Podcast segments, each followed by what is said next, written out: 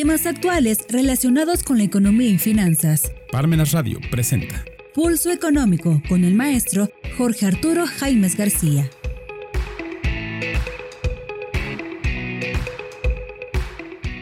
¿Qué tal amigos? Este es Pulso Económico, este martes 9 de mayo, nuestro programa en Parmenas Radio. Pues bien, eh, hemos, hemos hecho el comentario de si los pactos contra la inflación eh, en estos actualmente funcionan, pues eh, el PASIC, el Pacto para Contener la Inflación, se sabe ahora que pues fue realmente algo que no, no, no sirvió mucho para contener la inflación.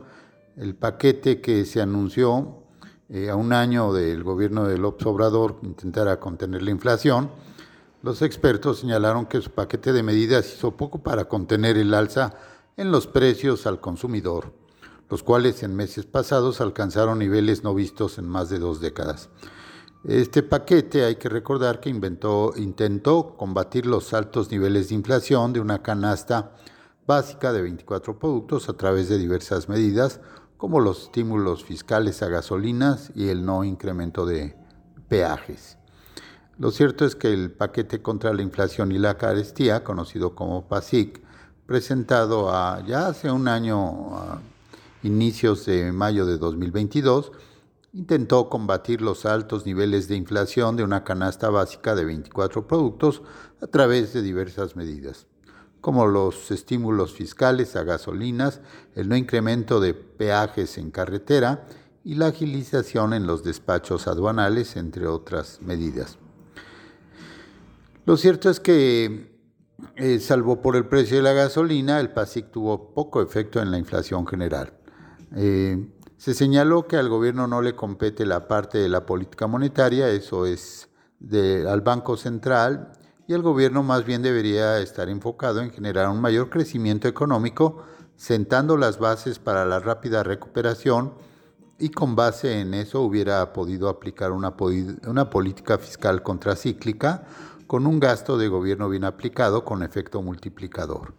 Hay que decir que pues ya los efectos pospandemia en México han tenido pues diversos efectos. Uno de ellos es eh, que tiene ahorita un, saldo de, pues básicamente de contribuciones que se están volviendo incobrables para el SAT por empresas que realmente ya no están en condiciones de pagar sus compromisos tributarios. Eh, pues después de que el PASIC tuvo un muy limitado efecto, el gobierno decidió lanzar en octubre pasado el acuerdo de apertura contra la inflación y carestía, el APESIC, el cual buscó reforzar el primer paquete de medidas y fue firmado por el gobierno y los empresarios. En ese nuevo paquete su objetivo era disminuir 8% el precio de la canasta básica de 24 productos, con lo cual pasaría de 1.129 a 1.039 pesos en promedio el precio de la canasta básica de 24 productos. Es decir, estamos hablando de disminuir algo así como 100 pesos, cerca de 100 pesos, de 1.129 a 1.039 pesos en promedio. Y entre las medidas anunciadas está la de licencia única universal para las empresas firmantes, con la cual se suspendió toda regulación que impida o encarezca la importación y movilidad de alimentos dentro del país, así como aranceles, barreras al comercio exterior no arancelarias y otros requisitos existentes para el ingreso. De acuerdo con los datos del INEGI, del Instituto Nacional de Estadística y Geografía, de la primera quincena de mayo de 2022 a la primera quincena de abril de este año, la inflación general fue de 6.12%. Sin embargo, productos de la canasta básica del PASIC tuvieron un mayor aumento en su precio. Por ejemplo, el huevo se encareció 24.25%, en tanto que la naranja lo hizo el 24.39%. Eh, en el caso del limón fue el producto de la canasta básica del PASI que más se encareció en el periodo, con un aumento de 49.01%. No obstante, sí hubo productos de la canasta básica que vieron una disminución en su precio en el periodo, en el periodo como por ejemplo la cebolla, que bajó su precio de 26.22%, en tanto que el jitomate bajó 7.79%.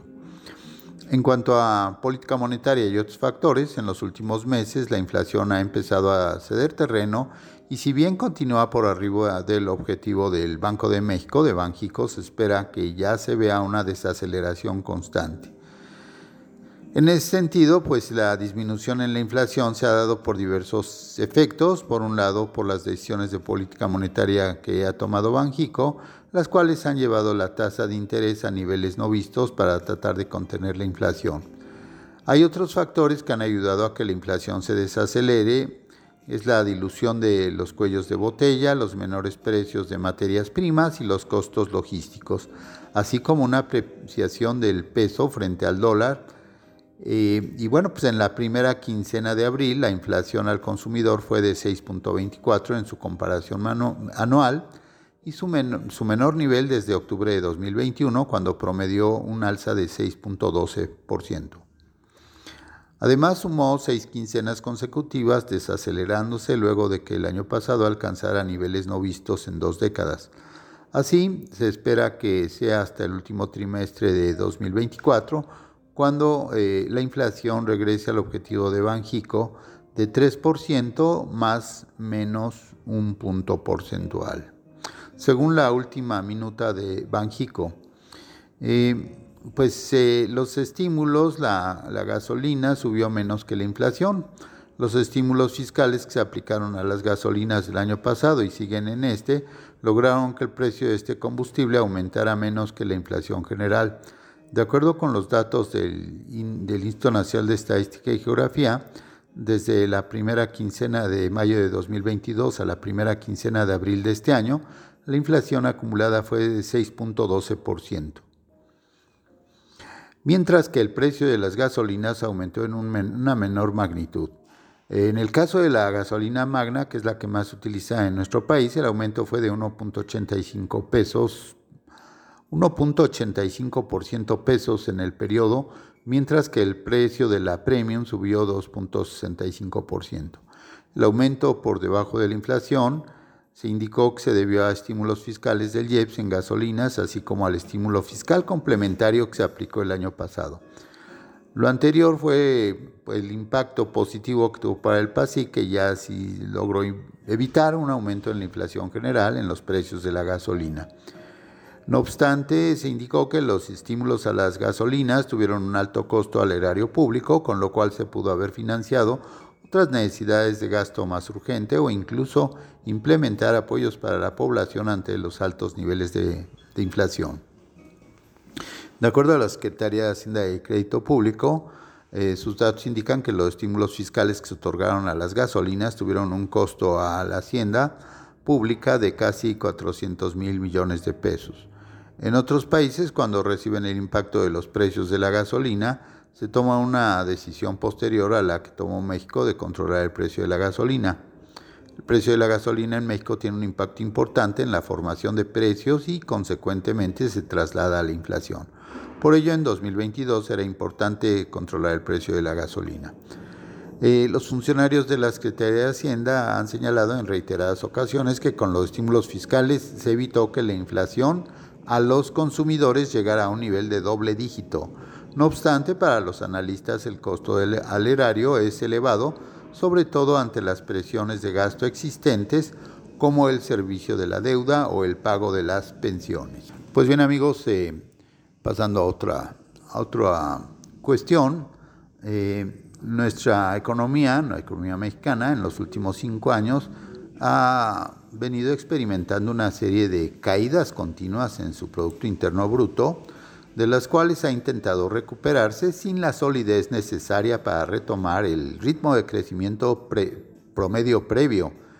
Para este año 2023, si las condiciones internacionales y nacionales persisten, se enfrentará a una tercera caída en el ritmo de crecimiento que se registraba, lo que nos lleva a considerar que tendremos un sexenio de crecimiento nulo. Ciertamente, las condiciones internacionales han impactado en estos resultados, poniendo en evidencia las debilidades internas y la fragilidad externa de nuestra economía. Dependemos de un mercado de exportaciones único, de las decisiones de inversión de las grandes empresas transnacionales y recientemente incluso de las altas remesas que llegan, al interior nuestro crecimiento depende de un mercado que no termina por desarrollarse y por un andamiaje institucional, tanto gubernamental como empresarial, que no, no se fomenta la inversión, la innovación y la competitividad. Ello ha traído pues un atraso, como es el caso del desarrollo social y el empleo. No obstante, México tiene todavía una gran oportunidad de renovar su dinamismo comercial y productivo, sin embargo requiere de la acción conjunta de sociedad, gobierno y sector empresarial, que son los principales actores para lo que es el aspecto del desarrollo y crecimiento económico. Amigos, los invitamos a continuar con nosotros en Pulso Económico después de este breve mensaje de Parmenas Radio. Si te interesa algún tema en particular, te invitamos a solicitarlo a nuestros teléfonos de contacto o en nuestras redes sociales. Regresamos. Parmena Centro de Estudios te invita al seminario en línea Recomendaciones para contratar servicios de subcontratación REPSE, impartido por la maestra Rosa Huepanofre, este jueves 24 de mayo a las 5 de la tarde. Aprende todo lo que necesitas saber para tomar decisiones informadas y cumplir con tus obligaciones. Incluye material de apoyo y constancia de participación. Cupo limitado. Continuamos. Continuamos amigos en Pulso Económico. Pues bien, eh, hablando de las caídas que ha tenido nuestra economía, eh, hay eh, una primera caída que se da marcadamente en 2019 respecto a 2018, cuando la economía se contrajo en 2.2% a menos 0.2% siendo las actividades secundarias las más afectadas con una caída de casi 2%. Las ciertas condiciones internacionales eh, ciertamente afectaron, como la desaceleración de la economía mundial, eh, la contracción del comercio, la incertidumbre financiera y las primeras noticias de un virus originado en China, en Wuhan. Al interior, el comienzo de la nueva administración federal generó una reorientación del presupuesto, del gasto y de la inversión pública que se canalizó a diversos programas públicos y a la construcción de los llamados proyectos prioritarios. Además, se desdibujaron las estructuras institucionales creadas desde hace décadas. La segunda caída fue de menos 8% en 2020 y se debió a la pandemia por COVID-19, si bien no se le puede atribuir exclusivamente a este fenómeno, los problemas ya venían de antes, solo se agudizaron. Es cierto que las restricciones que los gobiernos de los países implementaron generaron una contracción a nivel mundial no vista en décadas, pero la economía mexicana ya se encontraba en recesión desde el año de 2019 y con ello México ligró siete trimestres en terrenos negativos presentados presentando su peor desempeño en los siguientes tres meses de 2020, después de iniciada la pandemia en menos 18.6%. En cuanto a la tercera caída, se podría haber presentado en este año, a diferencia de las previsiones oficiales que regularmente son optimistas, no se esperaba que el producto supere dos puntos porcentuales contrastando con lo que, con lo que se había alcanzado en 2021 y 2022. Lo anterior porque a nivel internacional la situación no mejoró el ritmo que se necesita y al interior porque no se ha hecho nada por recomponer los potenciadores del crecimiento. México, el mayor inconveniente ha sido la mala administración de recursos, principalmente concerniente a la política económica, que no ha fomentado la inversión en sectores productivos ni el consumo interno el empleo de calidad que genere valor agregado y la productividad. La solución más viable y posible, dadas las condiciones geopolíticas del país, es que México apueste decididamente a robustecer el mercado interno, pero para ello se requieren instituciones sólidas con mensajes claros, claros desde el gobierno, garantizando el Estado de Derecho para todos por igual. Además de lo anterior, es prioritario contar con organismos empresariales comprometidos con el país, y por ello la propuesta gira en torno a la refundación del empresariado mexicano, en donde haya claros esquemas de vinculación, canalización de recursos que generen empleos y productividad y apoyo a las micro, pequeñas y medianas empresas.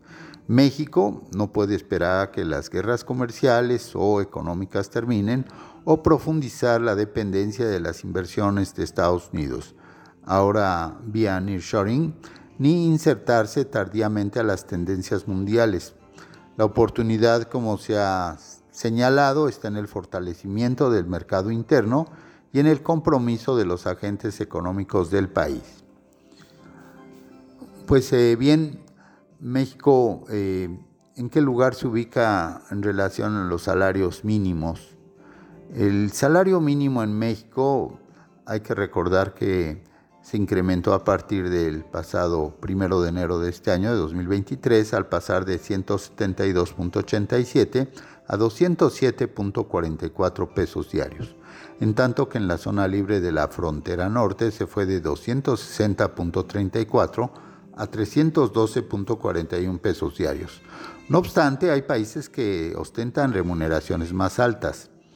Em, derivado de un artículo que se publicó en el Foro Económico Mundial, se dieron a conocer los salarios mínimos más altos dentro de las naciones que son miembros de la OCDE, que es la Organización para la Cooperación y el Desarrollo Económico. Así, eh, la Organización Internacional del Trabajo señaló que el salario mínimo considerado como la cantidad mínima de remuneración que un empleador está obligado a pagar a sus asalariados por el trabajo que estos hayan efectuado durante un periodo determinado.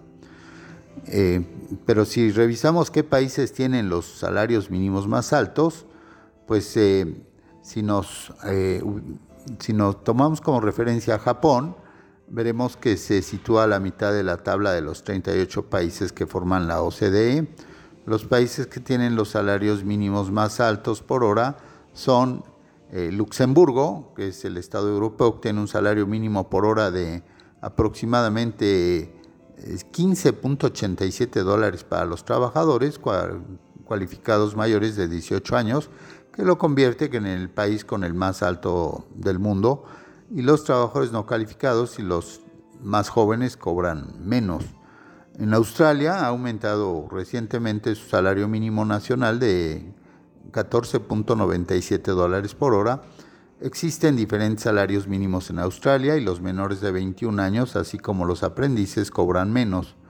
En Nueva Zelanda, el país que está en Oceanía, exigen que todos los adultos cobren un mínimo de 13.41 dólares por hora.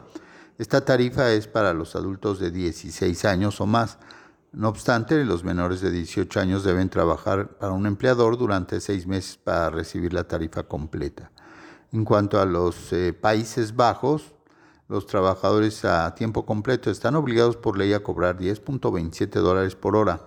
No obstante, los menores de 21 años reciben menos. En el Reino Unido, el salario mínimo nacional es de 11.43 dólares la hora. Al igual que en muchos otros países, la tasa que se recibe depende de la edad. Un trabajador debe tener 23 años o más para recibir el salario mínimo por hora completo. En cuanto a Francia, casi todos los trabajadores pueden esperar recibir 10.71 dólares por hora. Sin embargo, los jóvenes aprendices pueden cobrar bastante menos en virtud de un sistema escalonado. En Alemania, ha aumentado su salario mínimo nacional a 10.59 dólares por hora en junio de 2022. Se aplica a todos los trabajadores mayores de 18 años, con la excepción de las personas que trabajan por cuenta propia y algunos aprendices y becarios. Ahora bien, en cuanto a nuestro continente, Latinoamérica, ¿qué país tiene el salario mínimo más alto en Latinoamérica? Bueno, para la región de Latinoamérica, eh, el salario mínimo que comenzará a partir de, bueno, en este año, tomando como referencia las cifras fijas y no los sueldos medios de cada país, eh, tenemos que Costa Rica es de los países el país que más eh, alto eh, tiene la percepción en 603 dólares. ¿sí? 603 dólares en Costa Rica.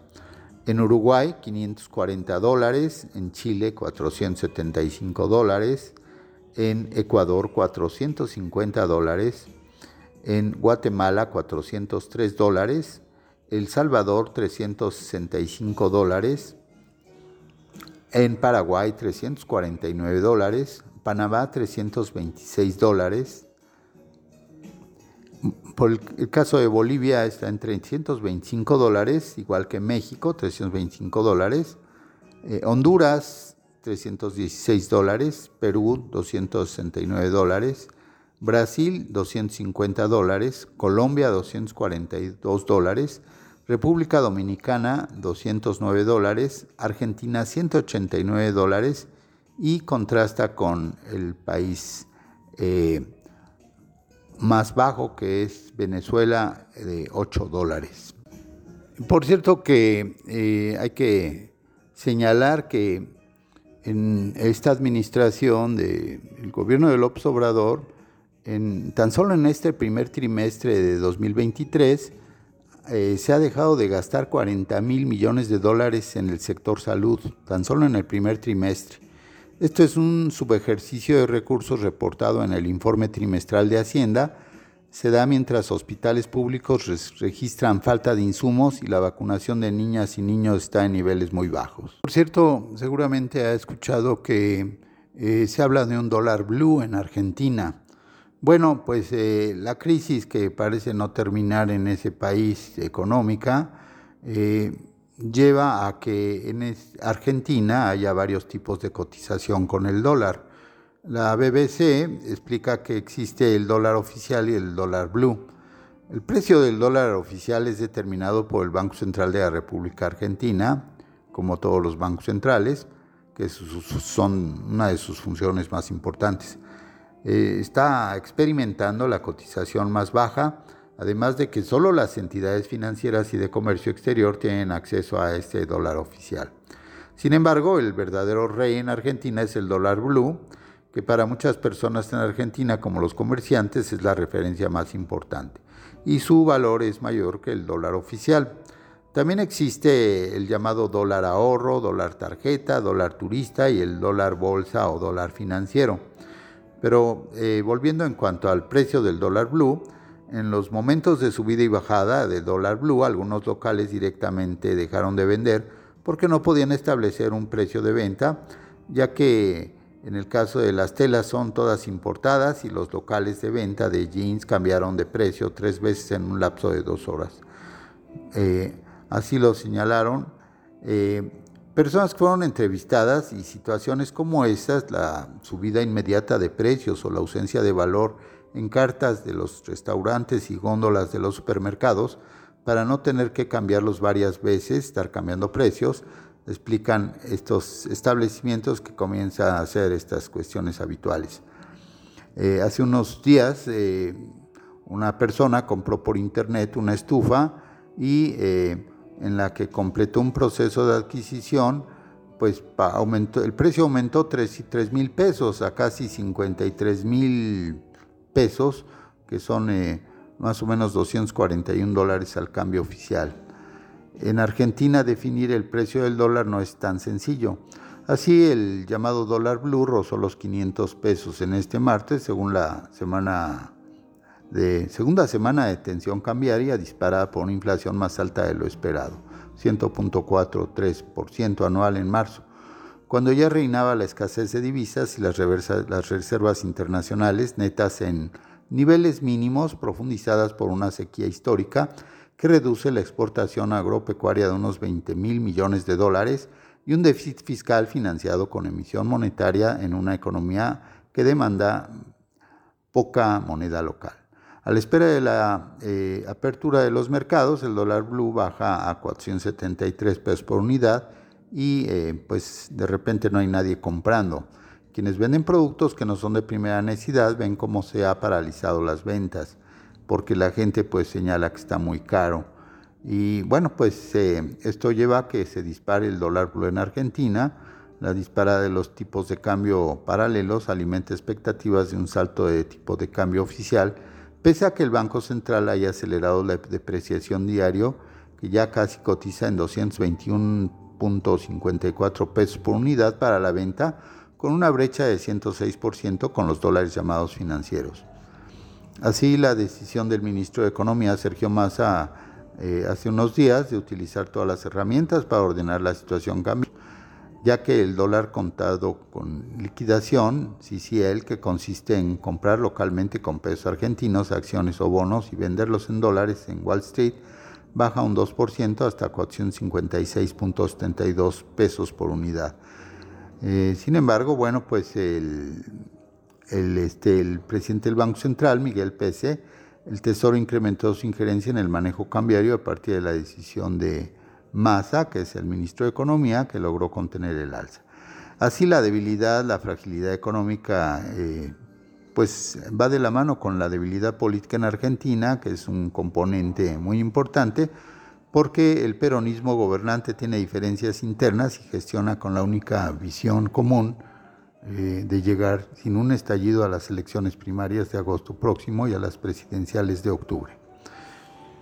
El jefe de Estado, Alberto Fernández, renunció el viernes pasado a presentarse a la reelección ya muy, muy debilitado, echando la culpa de este ascenso en los últimos días a la especulación de la derecha opositora, en tanto que la vicepresidenta Cristina Fernández recién aparecerá en público en estos días. Massa estaba negociando concesiones por parte del Fondo Monetario Internacional con quien el país acordó un programa para refinanciar una deuda de 45 mil millones de dólares. El ministro notificó al Fondo Monetario Internacional su decisión de intervenir en los mercados cambiarios paralelos, ya que implica no cumplir con las restricciones que pesaban sobre Argentina, que piden evitar esas intervenciones del Banco Central, algo que el ministro de Economía Massa adelantó que prevé cambiar en la redistribución del programa.